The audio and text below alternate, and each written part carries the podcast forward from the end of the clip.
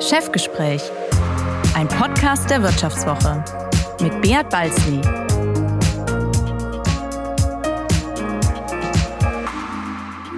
Ja, herzlich willkommen zu einer weiteren Folge des Vivo Podcast Chefgespräch. Mein Name ist Bea Balzli und ich bin der Chefredakteur der Wirtschaftswoche.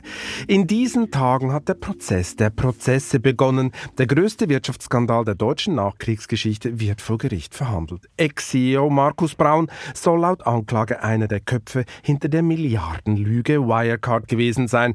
Die Affäre stürzte tausende Anleger ins Unglück und entlarvte Wirtschaftsprüfer und die staatliche Finanzaufsicht als zahnlose Institution. Institutionen. Wie konnte es dazu kommen? Hat der Staat wieder mal versagt? Ist der Finanzplatz Deutschland eine Gefahr für Anleger? Was sind die Lehren aus dem Fall Wirecard?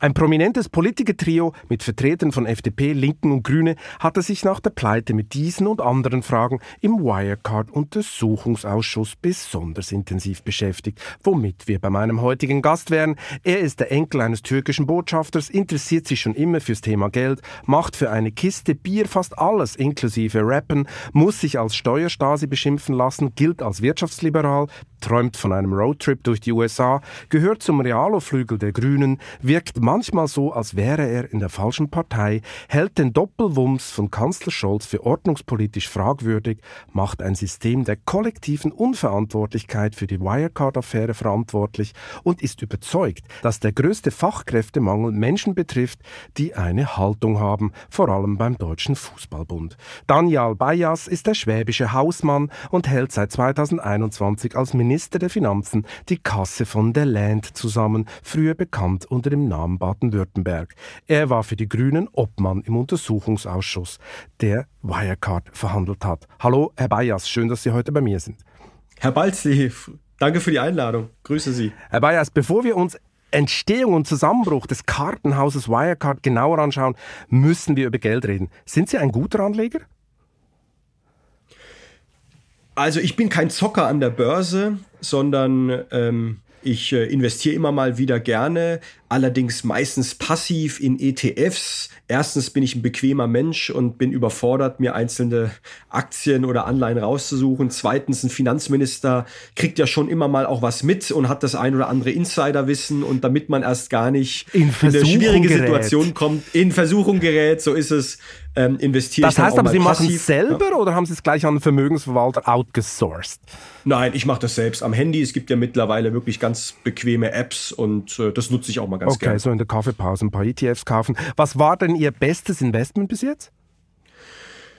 Ich habe mal in der Zeit, als ich tatsächlich noch Aktien äh, gekauft habe, äh, also wirklich Aktien äh, selbst eigene Titel gekauft habe, auch mal die Facebook-Aktie gekauft und zwar unmittelbar nach dem IPO. Die ist bislang richtig gut gelaufen, wenn man den Ursprungskurs nimmt. Jetzt war es aber so, das war irgendwie aus der Studentenzeit und ich hatte nur Geld, glaube ich, für fünf Aktien, oh. also in absoluten Zahlen ähm, Ein nicht so gut, aber der, der prozentuale Return, der kann sich schon sehen lassen. Okay, also hätten Sie richtig investiert, müssen Sie gar nicht mehr arbeiten eigentlich. Gibt es denn auch einen Riesenflop? Das mal richtig ja, Geld verloren? Ich habe hab, äh, auch immer mal wieder auf, äh, auf den türkischen Markt gesetzt. So aus ha will, Heimatverbundenheit, oder wie?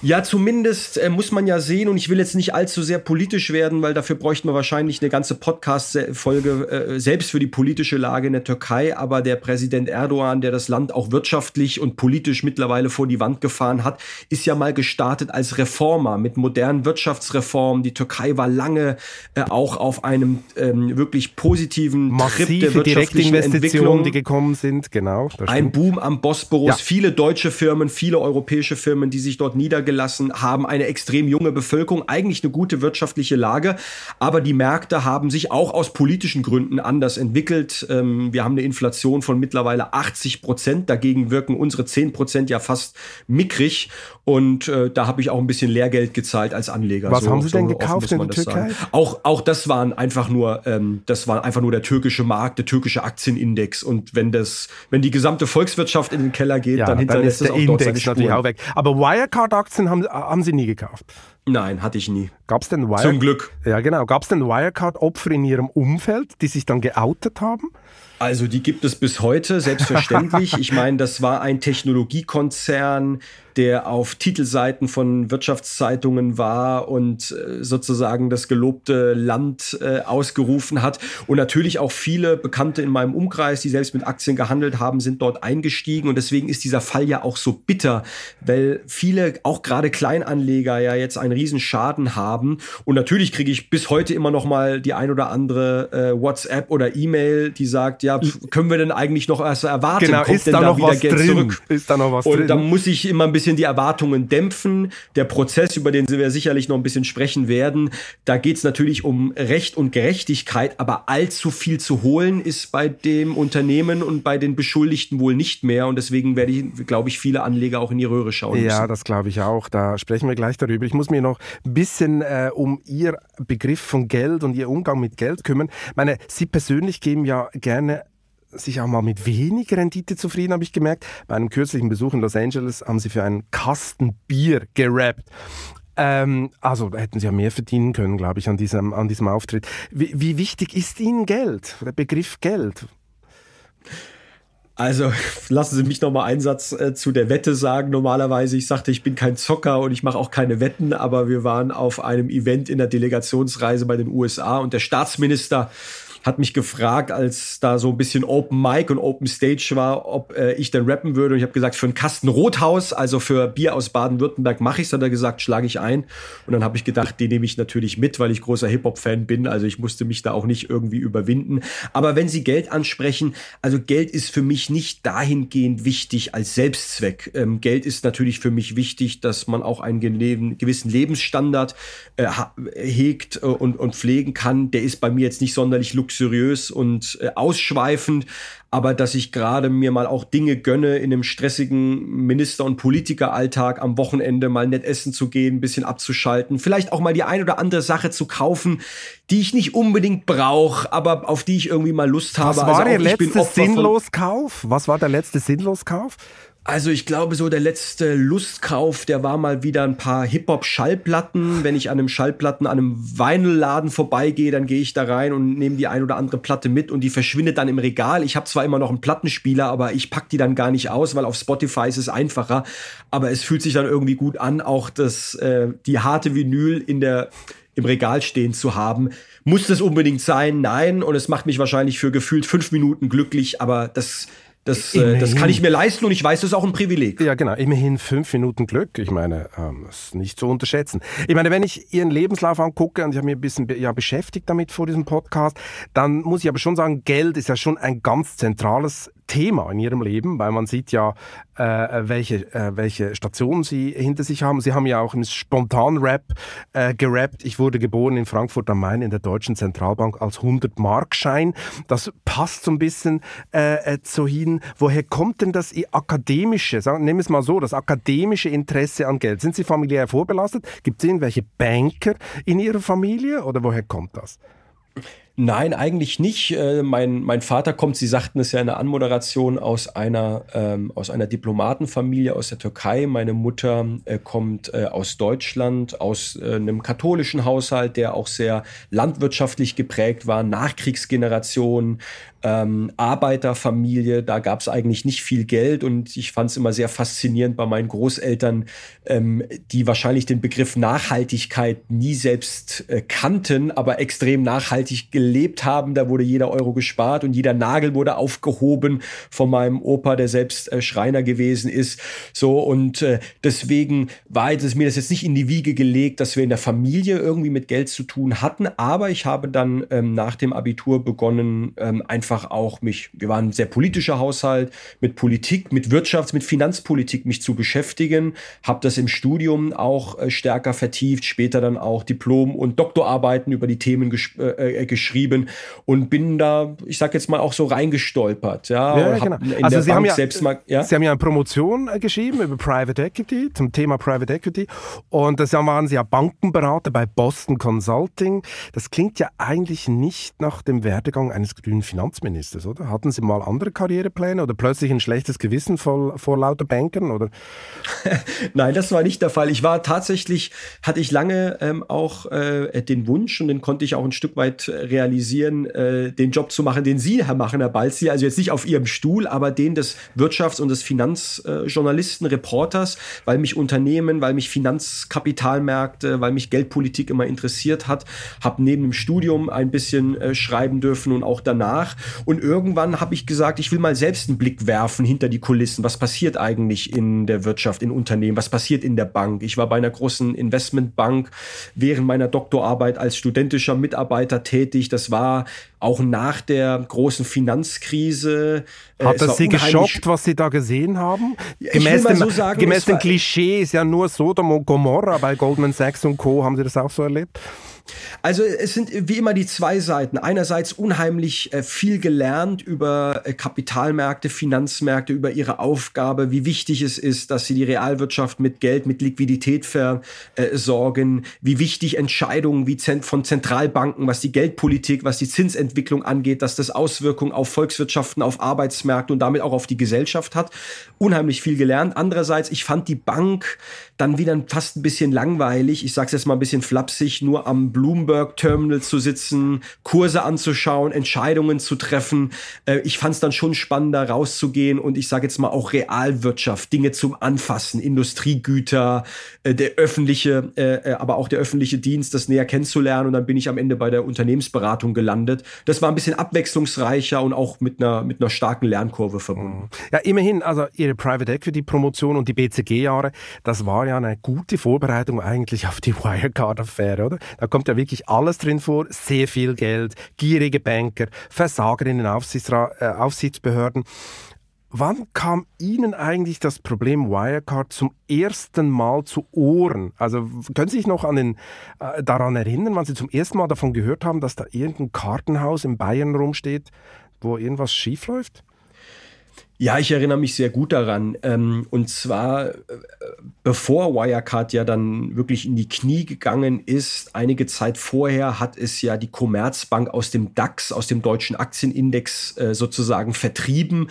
Und das stand ja fast symbolisch für den Zeiten- und Generationenwechsel im Finanzmarkt. Da geht eine sage ich mal, etablierte, traditionelle Bank, die auch eine schwierige Vergangenheit hat und ja auch zum Teil ähm, dem Staat, dem Bund gehört, geht aus dem größten Aktienindex raus und ein neuer Technologiekonzern, den eigentlich bis dato keiner kannte, der vor den Toren von München steht und das Payments-Geschäft, Zahlungsabwicklung, Zahlungsdienstleistung, äh, eine perfekte Story auch, wo immer mehr Leute im Internet digital, elektronisch bezahlen, ähm, diesen Platz einnehmen und gleichzeitig äh, liest man natürlich die ersten Artikel, da stimmt irgendwie was nicht. Und ich habe das natürlich immer sehr genau verfolgt und irgendwie kam mir das komisch vor, aber ich muss auch offen sagen, auch ich gehörte zu denjenigen, die sich nicht in der Dimension und der Dramatik vorstellen konnten, welche Abgründe sich hinter der Fassade dieses Unternehmens aufgemacht das haben. Das war dann erst klar, als der KPMG-Bericht kam, der gesagt hat, ähm, diese 1,9 Milliarden auf Treuhandkonten,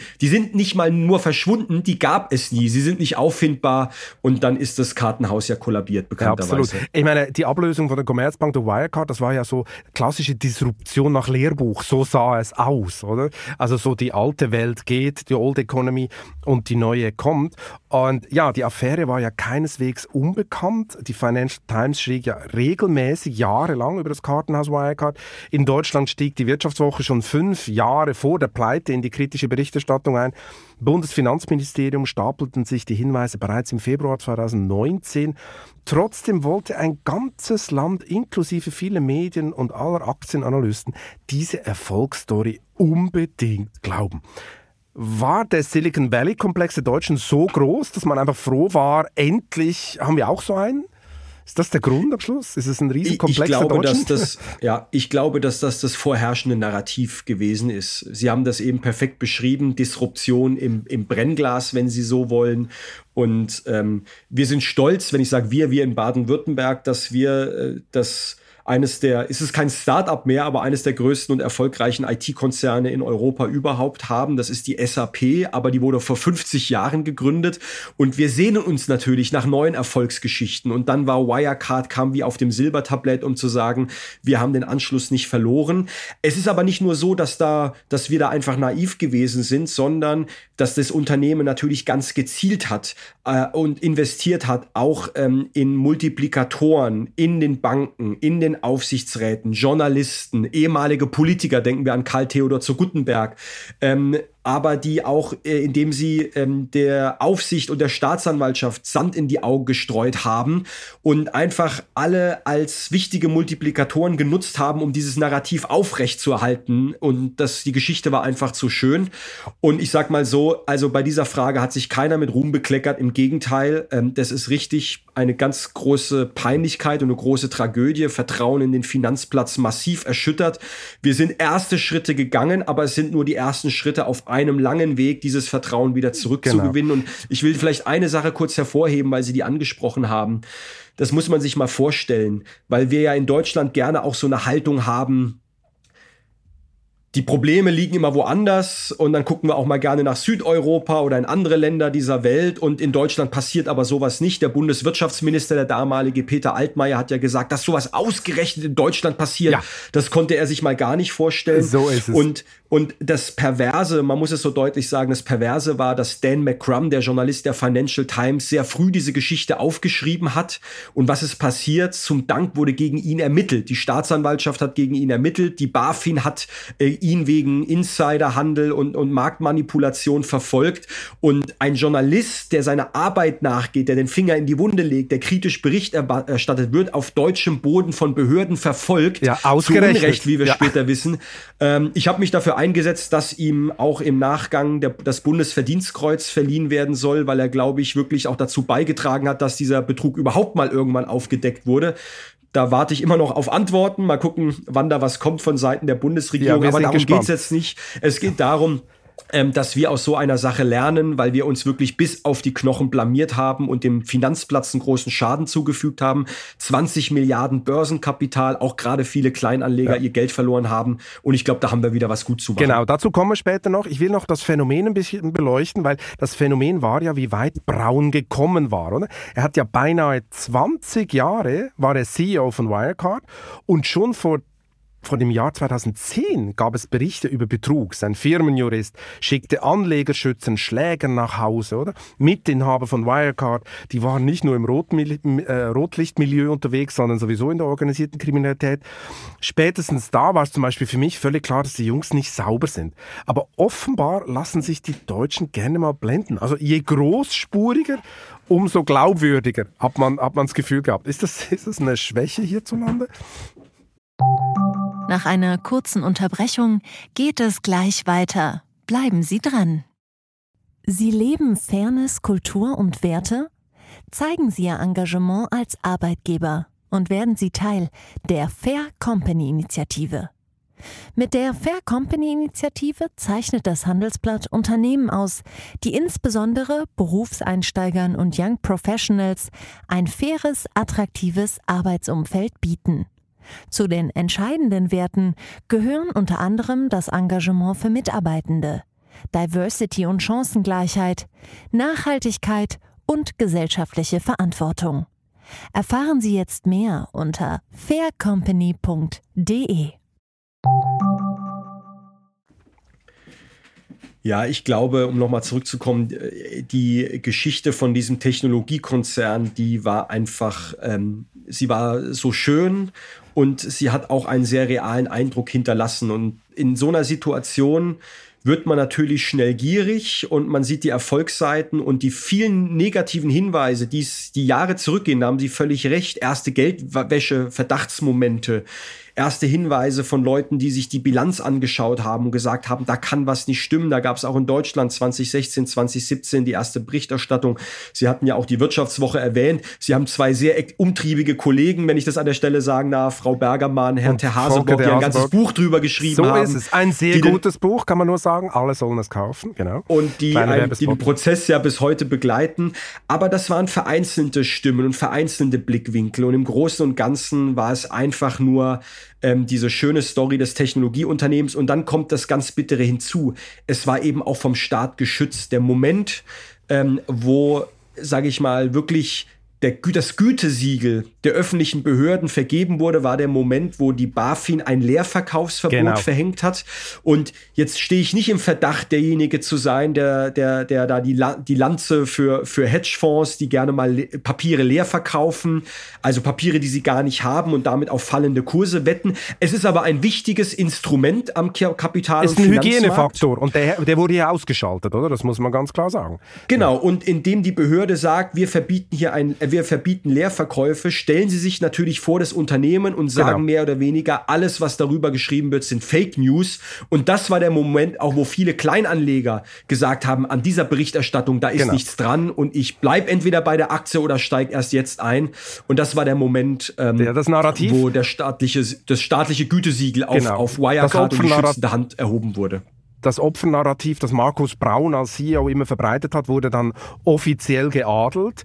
Und äh, er hat ja seine Rolle als Steve Jobs für Arme grandios gespielt, muss man auch sagen, oder? Manche sagen der, Alp, der Alpen-Steve Jobs. Ja, genau, der Alpen-Steve Jobs, Rollkragenpulli, distanziertes Guru-Gehabe. Irgendwie hat das gewirkt. Wie haben Sie ihn denn erlebt im Untersuchungsausschuss? Er war ja da vorgeladen. Also die Auftritte, die er vorher hatte, und ich habe mich jetzt auch nicht näher mit ihm beschäftigt, hat ihn vorher auch nie getroffen. Aber ähm, ich habe mir natürlich im Nachgang einige Auftritte von ihm auf, auf Konferenzen angeschaut. Ähm, er hat sich ja gerne so als in den intellektuellen Denker, der sich mit Zukunft, mit künstlicher Intelligenz, mit dem Finanzsystem genau. der Zukunft auseinandersetzt. Es waren dann doch sehr viel Wortwolken und ähm, wie habe ich ihn erlebt, als er damals auf den Auftritt hatte im Deutschen Bundestag? Ich will mal so sagen, das war wahrscheinlich der skurrilste und absurdeste Moment, den ich in meiner Zeit im Deutschen Bundestag erlebt habe. Natürlich ein riesen Pressetamtam, Polizeiaufgebot. Äh, uns wurde vorher, also es wurde alles versucht, dass Herr Braun da auch gar nicht auflaufen muss. Da gab es Argumente, es fing an mit der Pandemie, dann gab es die Argumente, dass es ja einige gibt, die möglicherweise eine offene Rechnung mit ihm haben und ihm dann nach dem Leben trachten könnten und, und, und. Und es wurde Ihnen ja vorgeworfen, es wurde Ihnen ja vorgeworfen, Sie machen das aus reiner Show, oder? Also, ein Untersuchungsausschuss lebt immer von einer gewissen Dramaturgie, das ist doch keine Frage. Ähm, aber dieser Untersuchungsausschuss, und das sage nicht ich, sondern das haben viele Medien ähm, dieses Landes und international auch geschrieben und bescheinigt, war, glaube ich, einer der erfolgreichsten Untersuchungsausschüsse in der Geschichte der Bundesrepublik. Und zwar, weil wir nicht die Frage gestellt haben, wer ist jetzt schuld und wessen Kopf muss rollen, sondern wie können wir ein Finanzsystem wieder reparieren, besser machen und so aufstellen, dass sich sowas nicht mehr wiederholt. Ich glaube, das sind wir den Menschen schuldig. Aber lassen Sie mich noch einen Satz sagen zu Herrn Braun. Er ist dann gekommen mit seinem Anwalt, hat einen Plädoyer oder ein Statement vorgelesen, was in Kurzform heißt, äh, ich bin Opfer eines bösen Bilanzbetrugs. Er hat den, Jan, den Namen Jan Marschalek nie gesagt, aber das war so ein bisschen der Fingerzeig. Der hat sich ja vom Acker gemacht. Ist und, bis heute ich, seine Strategie. Ich bin das Opfer, ich wusste von nichts. Ich nehme an, das bis, haben Sie nie geglaubt, oder?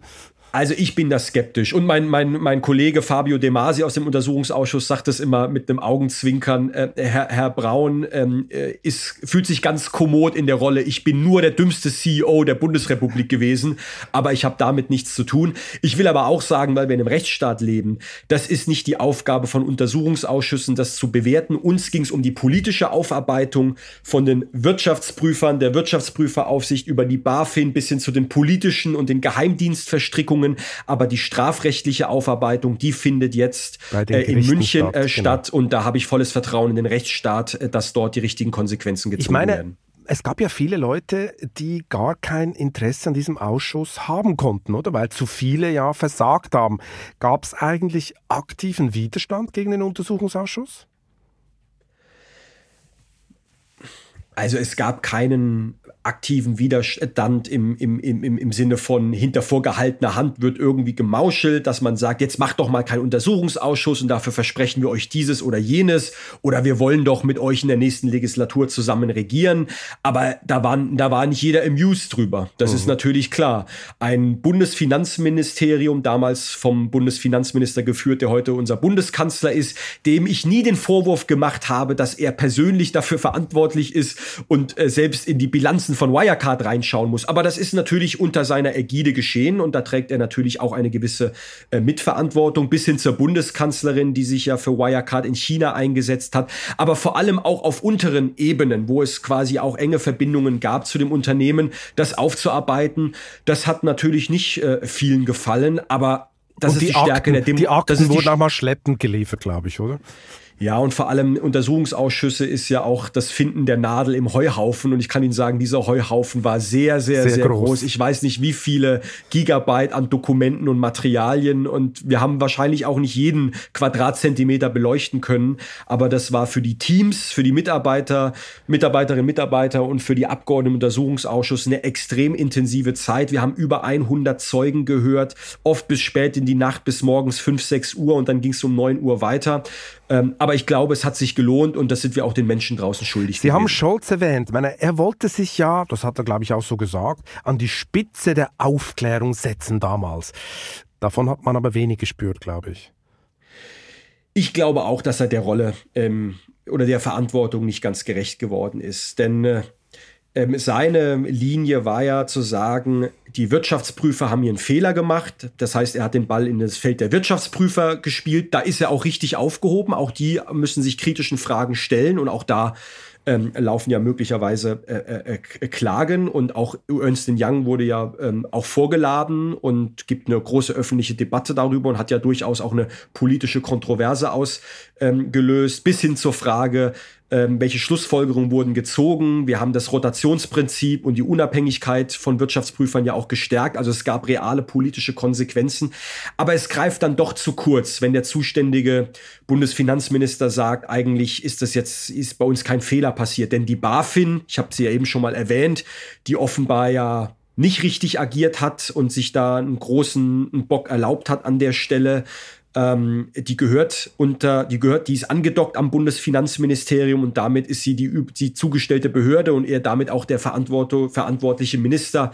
Und ähm, der Rolle ist er nicht wirklich nachgekommen. Aber noch einmal, mir ging es auch nie darum zu sagen, welche persönliche Verantwortung trägt der. Und deswegen muss ein Bundesfinanzminister auch nicht zurücktreten. Aber zu sagen, ich setze mich an die Spitze der Bewegung und ich drehe jetzt jeden Stein um und ich schaffe Transparenz und wir machen wirklich eine Reform, die den Namen verdient hat und versuchen eine Aufsicht mit bis hin zu bekommen, das ist nicht passiert. Ich will aber auch zugeben, ähm, dass sein Staatssekretär Cookies, der auch den Finanzmarkt sehr gut äh, kennt, durchaus auch dann reagiert hat und ja mit angestoßen hat, dass es eine Reform gegeben mhm. hat die auch die Kompetenzen der BaFin gestärkt haben, die einen neuen BaFin-Chef gefunden haben, der ja aus der Schweiz kommt, mit Mark Branson, ähm, der, glaube ich, der Behörde sehr gut tut, der auch den Kulturwandel äh, dieser Behörde vorantreibt, der die digitalen Kompetenzen stärken möchte. Da ist auch einiges passiert und das will ich auch anerkennen. Da ja, sind wir ja. Aber Scholz brauchte natürlich Weg. schon sehr, sehr lange, bis Herr Hufeld, damals BaFin-Chef,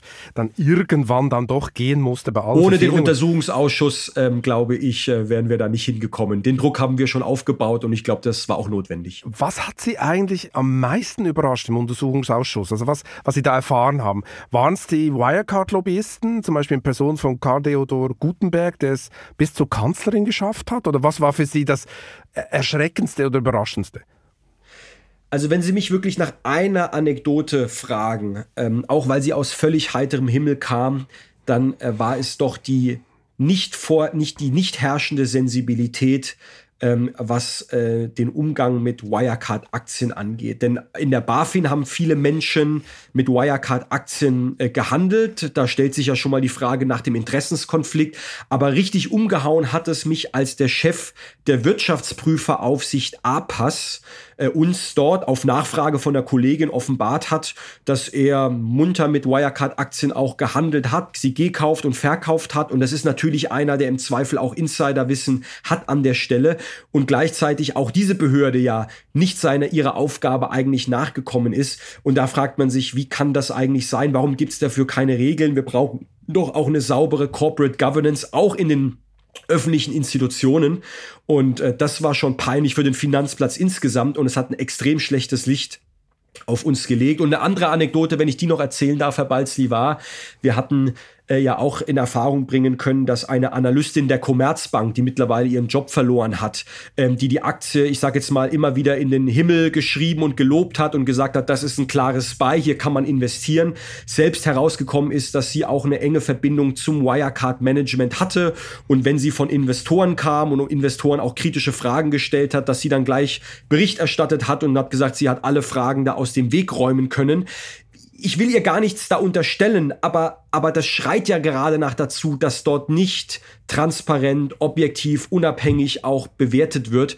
Und sowas erschüttert natürlich am Ende auch den Vertrauen auch in unsere, in unsere Banken. Und äh, das waren schon so ein paar Geschichten, die ziehen einem die Schuhe aus. Ja, klar, ja. das, das war so ein bisschen der Bananenrepublik-Moment, oder? Vor allem die, die Beamten, die dann mit den Wirecard-Aktien haben, da hat man sich natürlich als Außenstehende gefragt, warum ist das nicht schon längst seit Jahren abgestellt? Also warum müssen die, also dürfen sie vielleicht nur in Indexfonds investieren oder müssen eine ganz andere private äh, Anlagepolitik ähm, verfolgen? Das war wirklich unheimlich äh, rückständig und die berühmte Aktienanalystin, die Sie erwähnen, die hat uns, also die Vivo, massiv attackiert, immer wieder und vor allem auch äh, Melanie Bergermann, welchen nationalen Champion wir hier äh, zerstören wollen, oder? Weil das ist ja Deutschlands ganzer Stolz, Wirecard. Äh, also da kamen harte Attacken auch aus dieser, aus dieser Gegend. Gibt es denn im, im Ausschuss äh, gab es auch Themen, wo man versagt ist, vielleicht ein großes Wort, aber was er nicht ans Tageslicht gebracht hat, was man sich erwartet hat, aber man ist gescheitert? Also ich würde sagen, der ganze Komplex der Geheimdienstverstrickungen, der ist noch etwas unterbelichtet. Ähm, das ist jetzt auch nicht äh, zentraler Aufklärungsauftrag gewesen, weil wir uns ja vor allem wir sind Mitglied des, Mitglied des Finanzausschusses ähm, äh, gewesen, äh, um diese Themen kümmern ähm, sollten. Wir haben uns trotzdem auch um diesen Aspekt gekümmert. Wir hatten sogar einen Sonderermittler, einen ehemaligen Bundestagsabgeordneten, ähm, beauftragt, äh, der Jurist ist, der auch Erfahrung hat im Umgang mit Geheimdiensten und Behörden, der auch einen Bericht vorgelegt hat. Und aber es waren immer nur Hinweise, Hinweise, dass ehemalige ähm, Geheimdienstkoordinatoren auch der Bundesregierung Kontakt hatten zu Wirecard, Hinweise, dass ein ehemaliger Mitarbeiter des österreichischen Verfassungsschutzes Marschalek geholfen haben soll bei seiner Flucht, Hinweise, dass auch der russische Geheimdienst mittlerweile mit drin hängt. Marschalek war einer, der hat sich gerne mit diesen Leuten auch umgeben, hat geprahlt in London, dass er im Besitz der Novichok-Formel äh, sei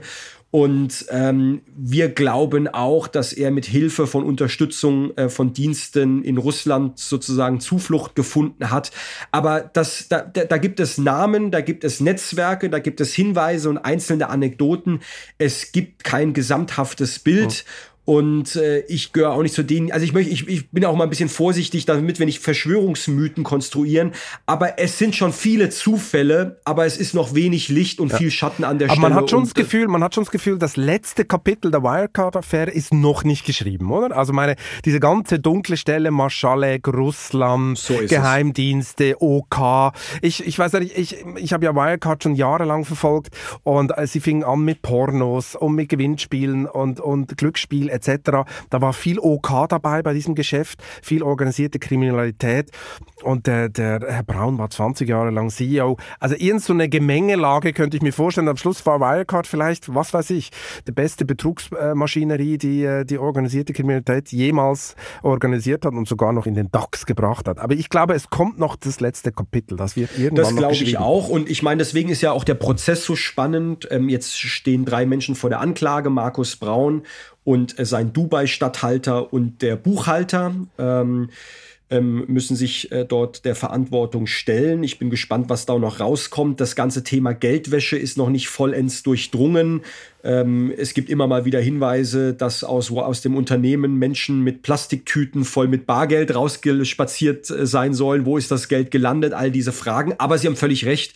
Ohne Jan Marschalek ähm, als sozusagen auch, ja, vielleicht auch die interessanteste, und ich meine das nicht positiv, aber doch die, die interessanteste, weil irgendwie schillerndste Figur, ja. der ja irgendwie Doppelleben geführt haben muss und ich weiß nicht, sehr manipulativ im Umgang mit Menschen gewesen sein muss und auf einige, so liest man es ja auch immer wieder, schon auch so eine faszinierende Seite hatte und gleichzeitig sozusagen ganz, ganz hohe kriminelle Energie, die er auch äh, offenbar extrem ausgenutzt hat. Ohne ihn zu haben und das volle Bild äh, zu sehen, äh, fehlt ein bisschen was. Also ja. das Kapitel ist noch unbeschrieben geschrieben. Und ich glaube, es wäre ein wichtiges Zeichen von Recht und Gerechtigkeit, dass man ihm auch ähm, dingfest macht und er sich dann irgendwann auch mal einem, einem Gericht hier der Verantwortung stellen muss. Mhm. Sprich, der Prozess kann ja die große Frage gar nicht lösen, muss man auch sagen. Oder vielleicht werden wir gar nicht so viele große Überraschungen erleben, weil die zentrale Frage äh, nicht da ist. Sie haben es vorher schon an, ein bisschen angedeutet. Was sind die Lehren daraus? Was hat es gebracht? Würden Sie sagen, ist der Finanzplatz jetzt wenigstens sauber? Sie haben es vorher schon erwähnt. BaFin hat einen neuen neuen Chef. Man hat das Gefühl, die BaFin hat ein bisschen mehr Biss. Also war das vielleicht das Gute in Anführungszeichen von der Wirecard-Affäre, dass, der deutsche Finanzplatz ein bisschen in der Moderne angekommen ist? Also das meinte ich vorhin mit Fehlerkultur. Ich glaube, wir machen jeden Tag Fehler und das ist auch legitim. Die Frage ist, lernt man daraus? Diesen Fehler hätte es nie geben dürfen. Da, der ist das zu ist groß, klar. zu eklatant. Ja. Ähm, äh, es war über Jahre lang Rauch zu sehen, aber keiner hat sich für das Feuer offenbar interessiert. Ähm, aber trotzdem, was ich sagen will, ist eine positive Fehlerkultur heißt ja daraus zu lernen, das System fester, robuster, agiler, digitaler zu machen, auch die richtigen Menschen mit den richtigen kriminalistischen, digitalen Kompetenzen. Ich habe den Eindruck, dass dort einiges passiert ist und das nehmen wir mal zum Beispiel den Immobilienkonzern Adler, dass die BaFin auch mittlerweile ähm, anders umgeht äh, mit solchen Fällen. Ich finde, wir haben immer noch ein Thema, was wir viel zu ja, zu lax auch angehen. Äh, das will ich auch, auch, auch, auch selbstkritisch sagen. Da haben auch die Länder natürlich eine Verantwortung. Das ist das Thema Geldwäsche. Wirecard war auch immer eine Geldwäschemaschine. Ähm, es gibt ja den Absur die Absurdität, dass, ähm, weil Wirecard eben keine Bank im klassischen Sinne war, sondern ein Technologiekonzern, nicht die BaFin sich verantwortlich gefühlt hat, sondern die Bezirksregierung in Niederbayern. Und die soll in der Lage sein, so ein großes globales Unternehmen irgendwie zu überwachen. Das schreit ja gerade nach dazu. Es gibt ja diesen bekannten Spruch vom Fußball, passend zur WM, nimm du ihn, ich hab ihn sicher. Äh, in so einer Logik kümmert sich keiner irgendwie drum herum. Und äh, ich habe immer noch den Eindruck, Deutschland ist ein Geldwäscheparadies. Ähm, wir nehmen das Thema immer noch nicht ernst genug. Der Bundesfinanzminister hat angekündigt, es soll eine zentrale Behörde geben. Gleichzeitig ist er eher kritisch, was zum Beispiel eine Bargeldobergrenze angeht. In Deutschland können egal ob Oligarchen oder andere äh, Kriminelle immer noch Eigentumswohnungen mit Gar Bargeld äh, kaufen. Ich glaube, das kann kein Umstand sein. Und das heißt, für einen Finanzplatz, der Finanzkriminalität auch ernst nimmt, müssen wir das Thema Geldwäsche noch viel und stärker was, fokussieren. Komm, gut, ich meine, das bei der BaFin, das war ja eine kleine Ausrede. Die BaFin hätte natürlich die Wirecard Bank nehmen können und deren Eigentümer prüfen, oder? Der BaFin ist auch berechtigt, die Eigentümerschaft einer Bank zu prüfen. Sie hat sich die Bank sogar angeschaut. Genau. Und auch dort gab es ja Hinweise, aber richtig nachgegangen ist man denen das nicht. Ist, das stimmt, genau. Ich meine, die ganze Affäre hat natürlich der Aktienkultur in Deutschland geschadet. Die ist ja eh relativ bescheiden äh, äh, entwickelt. Ähm, viele Deutsche haben Angst vor Aktien. Die Jungen holen jetzt ein bisschen auf, wie Sie es erwähnt haben, handeln an der App und so. Aber grundsätzlich war Wirecard schlecht für die Aktienkultur. Warum ist das eigentlich in Deutschland so? Aktienkultur hat ja auch mit Kapitalismus zu tun, Marktwirtschaft. Für viele ist das irgendwie sowas, äh, irgendwas Böses. Äh, woher kommt das in diesem Land? Ich glaube, dass wir da äh, immer noch auch ein, eine Lücke an, an Know-how, an Wissen haben. Und das ist nicht nur bei jungen Menschen so, sondern es zieht sich durchs Alter durch. Ähm, Finanz- und wirtschaftsökonomische Bildung ist, glaube ich, ein wichtiges Thema. Ähm, ich habe eine Umfrage neulich gelesen vom Bundesverband der deutschen Banken, die sich, glaube ich, 16- bis 24-Jährige befragt haben, 50 Prozent von denen wissen nicht, was Inflation ist. Ein Thema, was gerade alle umtreiben. So, und das zeigt, wir haben da noch Nachholbedarf. Wir haben in Baden-Württemberg beispielsweise auch das Schulfach Wirtschaft. Und äh, das Interessante das ist, ist ja ein rotes Tuch in anderen Bundesländern oder sowas. Ja, ja, und ähm, wir müssen auch ein bisschen aufpassen, dass wir unsere Schulen nicht überfordern, weil einige sagen zu Recht, wir müssen uns mehr mit dem Thema Umwelt und Nachhaltigkeit und die anderen mehr mit dem Thema Digitalisierung auseinandersetzen. Und wenn wir alles in die Schulen kippen, dann wissen die ja auch nicht mehr, wo oben und unten ist. Aber trotzdem punktuell zu schauen, wie wir das Thema Wirtschaftsbildung stärken, ist, glaube ich, ganz wichtig. Aus zweierlei Gründen. Sie haben eine angesprochen, die Mikroperspektive, dass jemand sagt, okay, die deutsche Rentenversicherung läuft auf große Schwierigkeiten zu angesichts der Demografie. Wie können wir Altersvorsorge stärken? Ich finde es wichtig, dass die Bundesregierung das Thema Aktienrente jetzt auch angeht. Übrigens auch da nochmal mein Plädoyer, das Thema Nachhaltigkeit stärker in den Blick nehmen. Wir in Baden-Württemberg haben nämlich gerade ein Gesetz ähm, ähm, verabschiedet oder auf den Weg gebracht, wo wir unsere Pensionsanlagen, 17 Milliarden immerhin, das ist nicht BlackRock, aber das ist immerhin eine ganze Menge, konsequent auf Nachhaltigkeitsziele umswitchen.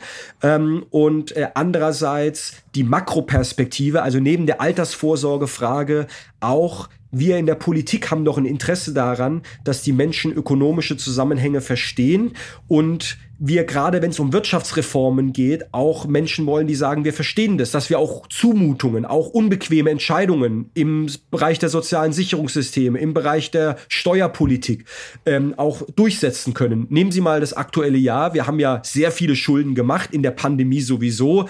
Dieses Jahr Sondervermögen Bundeswehr, jetzt 200 Milliarden Doppelbums, dass, dass der Staat nicht auf Dauer äh, Schulden machen kann nach einer kurzen Unterbrechung geht es gleich weiter. Bleiben Sie dran. ChatGPT und andere Technologien verändern unsere Arbeitswelt rasant. Bei der Veranstaltung Work in Progress diskutieren wir in der Handelsblatt Media Group die Zukunft des Arbeitsmarktes, HR-Trends, KI, mentale Gesundheit und neue Leadership-Perspektiven. Sei am 13. und 14. Juni in Düsseldorf oder virtuell dabei und melde dich jetzt an unter work-progress.de. Das sollte, glaube ich, auch klar sein.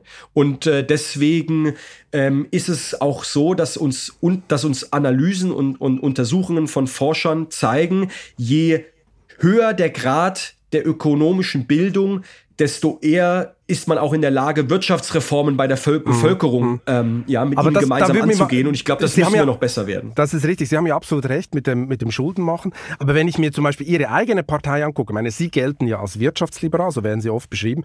In Ihrer Partei sind aber die Freunde der Marktwirtschaft und des Nicht-Schuldenmachens, die sind jetzt eher massiv in der Minderheit. Liegen Sie eigentlich mit Ihrer Parteichefin Ricarda Lang nicht permanent über Kreuz? Nein, ich glaube, ich glaube, da muss man ein bisschen differenzieren. Zunächst einmal, ähm, ich bin nicht konsequent gegen das Schuldenmachen. Ich glaube, die Frage ist, wenn wir Geld in die Hand nehmen, machen wir es zielgenau. Schauen Sie mal auf dieses Jahr. Wir hatten Geld für Tankrabatte, für Umsatzsteuersenkungen. Wir machen die Mehrwertsteuer auf Gas, auf ein knappes Gut billiger. Das ist das Gegenteil von zielgenau. Da würde ich mir einfach ähm, verantwortungsvolleren mhm. Umgang mit Geld wünschen. Und auf der anderen Seite ich bin ein Anhänger unserer Schuldenbremse. Die Schuldenbremse sagt ja auch nicht, man darf keine Schulden machen. Wir gehen jetzt in eine Rezession und es gibt eine sogenannte Konjunkturkomponente im Rahmen der Schuldenbremse, die sagt, um die Konjunktur zu stabilisieren, darf man Kredite aufnehmen. Mhm. Auch wir in Baden-Württemberg machen davon Gebrauch. Wichtig ist, dass man es nicht verplempert, sondern wirklich dort nutzt, wo es wirklich gebraucht wird. Und lassen Sie mich den Satz noch sagen. Ähm, wir haben einen großen Investitionsbedarf. Der ist ja nicht kleiner geworden, der ist größer. Nehmen Sie das Thema Nachhaltigkeit, nehmen Sie das Thema Digitalisierung.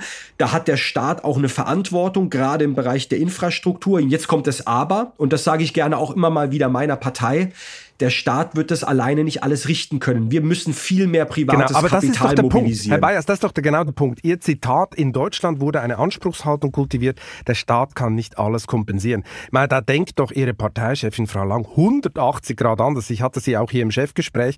Da frage ich mich, wie, wie, wie, wie läuft da so eine interne Diskussion bei Ihnen? Da gehen Sie dann einfach weg, wie, wie agree to disagree, oder? Also zunächst einmal, wir sind eine meinungsfreudige Partei, das ist auch richtig so. das ist immer der Und gleichzeitig, gleichzeitig muss ich Ihnen sagen, also wenn ich mal auch mit meiner Partei in der Sache über Kreuz liege, äh, dann diskutiere ich das gerne auch offen auf. Ich erinnere in der Vergangenheit zum Beispiel immer wieder an das Thema Vermögensabgabe. Ich halte davon ehrlich gar gesagt nichts. ziemlich, ziemlich wenig oder um nicht zu sagen gar nichts. Da gibt es andere Meinungen, das ist auch legitim. We agree to disagree. Ich will Ihnen aber auch eines sagen. Ähm, ich bin sehr stolz auf meine Partei in dieser Zeit, ähm, die ihre realpolitische und staatspolitische Verantwortung extrem ernst und wahr, wahrnimmt. Denken Sie an die Waffenlieferung, denken Sie an die AKW-Verlängerung. Habeck fährt nach Katar, kauft da Gas ein. Das macht ihm ganz sicherlich keinen Spaß. Und ich glaube, dass wir dort sehr verantwortungsvoll äh, mit der Aber Macht, sind Sie als Wirtschaftsliberaler, sind Sie nicht total in der falschen Partei? Eigentlich sind Sie doch prädestiniert. Nee, ich bin genau in der richtigen Partei. Echt? So, eigentlich sind Sie doch prädestiniert, eine neue Partei zu gründen. So eine, grünliber eine grünliberale Partei nach Schweizer Vorbild. Äh, einerseits grüne Technologien, andererseits Marktwirtschaft hochhalten. So, so FDP-Leute wie Florian Tonkar oder so, die würden Sie vielleicht auch mitmachen. Mit dem haben Sie ja zusammen den Obmann gemacht. Sowas würde Ihnen nie in den Sinn kommen. Also Sie glauben, Sie sind in der richtigen Partei? Ich bin, ich bin ganz sicher dort und ich will Ihnen das vielleicht auch nochmal äh, sagen, auch anekdotisch. Ich habe mir vor, wann habe ich mich angefangen zu engagieren in meiner Partei? Vor etwa 15 Jahren ähm, und habe mir wirklich alle Parteien offen angeschaut. Meine Mutter kommt aus einer CDU-Familie, da habe ich gedacht, das ist langweilig, ich will mal was eigenes, was anderes machen. Habe mir SPD, FDP, Grüne angeschaut und damals war es der Heidelberger Bundestagsabgeordnete und, und spätere äh, Oberbürgermeister von Stuttgart, Fritz Kuhn, der diesen Satz geprägt hat, mit grünen Ideen schwarze Zahlen schreiben. Eigentlich eine, eine, ein Satz, den Sie heute in jeder Vorstandssitzung und an jedem Finanzgipfel irgendwie hören, weil Nachhaltigkeit mittlerweile mittlerweile top of the agenda, ganz oben angekommen ist. Und ich fand das spannend, weil da, da erstmal formuliert wurde, dass Nachhaltigkeit und Prosperität kein Widerspruch ist. Und ich will Ihnen ganz offen sagen, ich komme aus einem Bundesland, was wirtschaftlich sehr erfolgreich ist. Aber es ist kein Naturgesetz, dass das immer so ist. Wir müssen uns auch strecken. Und damit wir in Zukunft auch wirtschaftlich erfolgreich sind, brauchen wir die große Transformation in der Automobilindustrie, im Maschinen- und Anlagebau, in der Chemieindustrie und so weiter. Ähm, und ich glaube, da gibt es noch jede Menge zu tun. Und und deswegen diese Botschaft, die Sie auch gerade gesagt haben, Märkte zu nutzen, um Kapital eine Richtung zu geben, um Transformation zu beschleunigen. Ich glaube, das ist der Weg, den wir konsequent weitergehen müssen. Auch der Staat hat eine, eine Aufgabe dafür, ordnungspolitische Leitplanken und in Infrastruktur muss er auch selbst investieren. Und deswegen glaube ich, das ist ein ganz guter Weg und habe da auch den Eindruck, dass auch meine Partei diesen Weg so konsequent weitergehen ich muss, will. Ich muss zum Schluss dass wir über einzelne Themen immer mal wieder kontrovers okay. diskutieren, das gehört dazu. Okay, okay. Ich muss zum Schluss nochmal auf Wirecard zurückkommen. Glauben Sie eigentlich, dass es auch Gewinner gibt von der Wirecard-Affäre?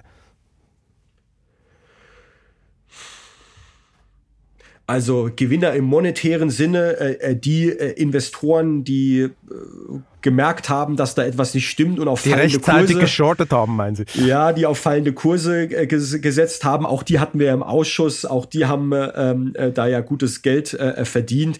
Aber Wirecard ist vor allem ein also Wirecard kennt eigentlich nur Verlierer im Großen und Ganzen. Das glaube ich ja und nicht. Ich glaube das ja nicht. Was ist denn Ihre These? Äh, meine These ist, der größte Profiteur der Wirecard-Affäre heißt Daniel Bayas. Weil Sie stehen ja jetzt ganz weit vorne nach dieser Affäre, oder? Aus einem unbekannten Finanzpolitiker machte die Affäre eine nationale Berühmtheit und am Ende einen Finanzminister. Danke Markus Braun, müssten Sie eigentlich sagen. Oder glauben Sie, das ist Zufall, diese Karriere? Ja, das ist jetzt, also das wäre jetzt zynisch zu sagen, äh, der Wirecard war ein großes politisches Geschenk, das man nur ausschlachten musste. Aber ich will Ihnen bei einer Sache sozusagen recht geben politische Ereig oder nein, Ereignisse passieren und die Frage ist, was macht die Politik draus? Und ein Untersuchungsausschuss ist, wie man so schön sagt, Stunde der Opposition. Glauben Sie mir, drei Jahre in der Opposition, wo man nicht allzu viel Sichtbarkeit hat, so wo die Regierung sagt, wo es lang geht. Das war natürlich auch mal eine neue Situation. Die Frage ist, was macht man draus? Und ich glaube, wir haben die Verantwortung sehr ernst oder sind unserer Verantwortung sehr ernst nachgekommen, weil es wirklich immer um die Aufklärung geht, dass es auch eine Plattform ist, dass es Sichtbarkeit für einzelne Personen schafft. Der Florian Tonka beispielsweise ist äh, Staatssekretär im Bundesfinanzministerium. Fabio De Masi ist nicht mehr im Bundestag, aber ist weiterhin ein wichtiger, ähm, ja, auch äh, wichtiger Akteur, der, sag mal, den Mächtigen auch auf die Finger schaut und das gerne pointiert Schritt macht, ähm, dass wir auch sozusagen aus dieser Sichtbarkeit etwas gemacht haben, das ist nicht ganz von der Hand zu weisen. Aber genau. das heißt ja nicht, dass wir diesen Skandal herbeigesehnt haben. Ähm, das Nein, wäre, so weit, ich, so weit würde ich jetzt ja. nicht gehen. Äh, meine, ihr kleiner Sohn, der würde ja Markus Braun sicher nicht danken, weil, äh, weil sie wegen dieser Karriere haben sie jetzt noch weniger Zeit für ihn. Wie oft schaffen sie es denn eigentlich noch während der Arbeit zum Kinderarzt? Äh, ich versuche, dass ich das regelmäßig mache und äh, das ist mir auch wichtig. Ich habe ein gut organisiertes Büro und die wissen, dass mir Familie wichtig ist. Das heißt, wir arbeiten im Kalender auch immer mit äh, Blackout-Slots, damit klar ist, hier hole ich ihn von der Kita ab, da gehe ich zum Kinderarzt, da gehe ich mit ihm. Äh, und das machen Runde, Sie immer noch regelmäßig spazieren. oder ist es einfach die Show, ist das das PR Ihres Ministeriums? Oder kommen also Sie wirklich regelmäßig dazu?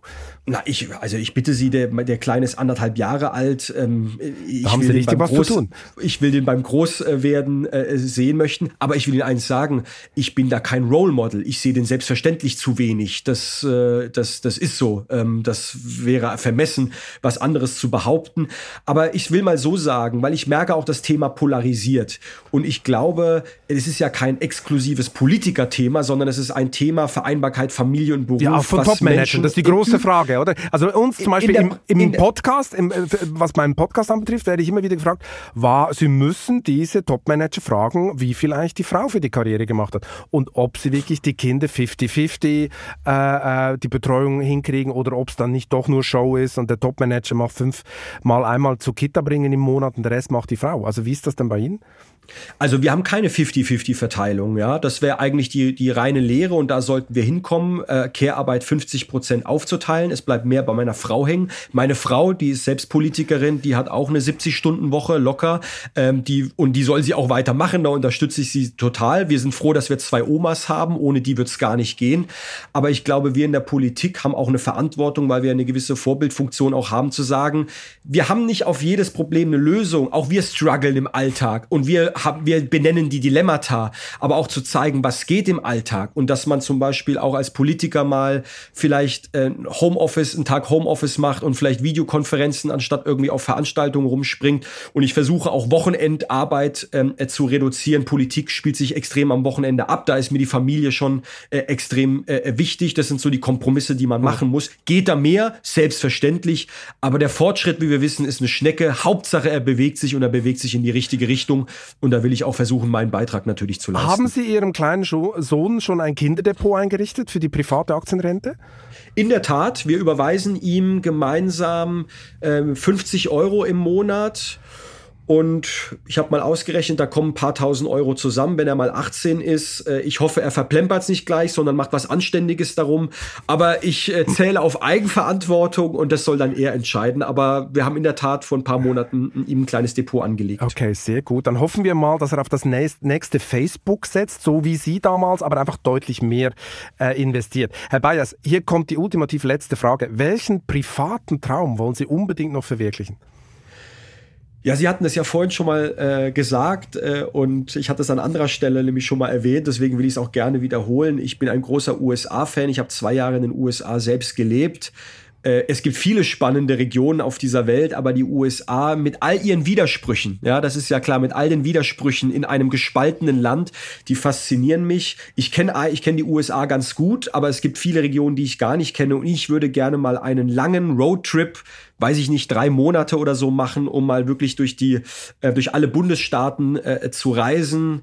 Ähm, ich hoffe, dass ich noch mal die Gelegenheit habe, diesen Traum irgendwann zu erfüllen. Er muss noch ein bisschen warten, aber ähm, das kann man auch zum späteren Zeitpunkt machen. Herr Bayers, vielen Dank für das Gespräch. Danke für die Einladung. Und wer jetzt noch wissen will, wie groß das Formtief bei Deutschlands Sportikone Adidas ist, sollte sich die neue Wirtschaftswoche besorgen. Am einfachsten und günstigsten gibt es das Abo unter vivo.de-chef-abo. Ich wünsche Ihnen viel Spaß beim Lesen und eine gute Zeit bis zum nächsten Chefgespräch. Kritik, Lob und Anregungen schicken Sie bitte wie immer an balzli.vivo.de. Für eine positive Bewertung dieses Podcasts bin ich Ihnen ewig dankbar. Bleiben Sie gesund.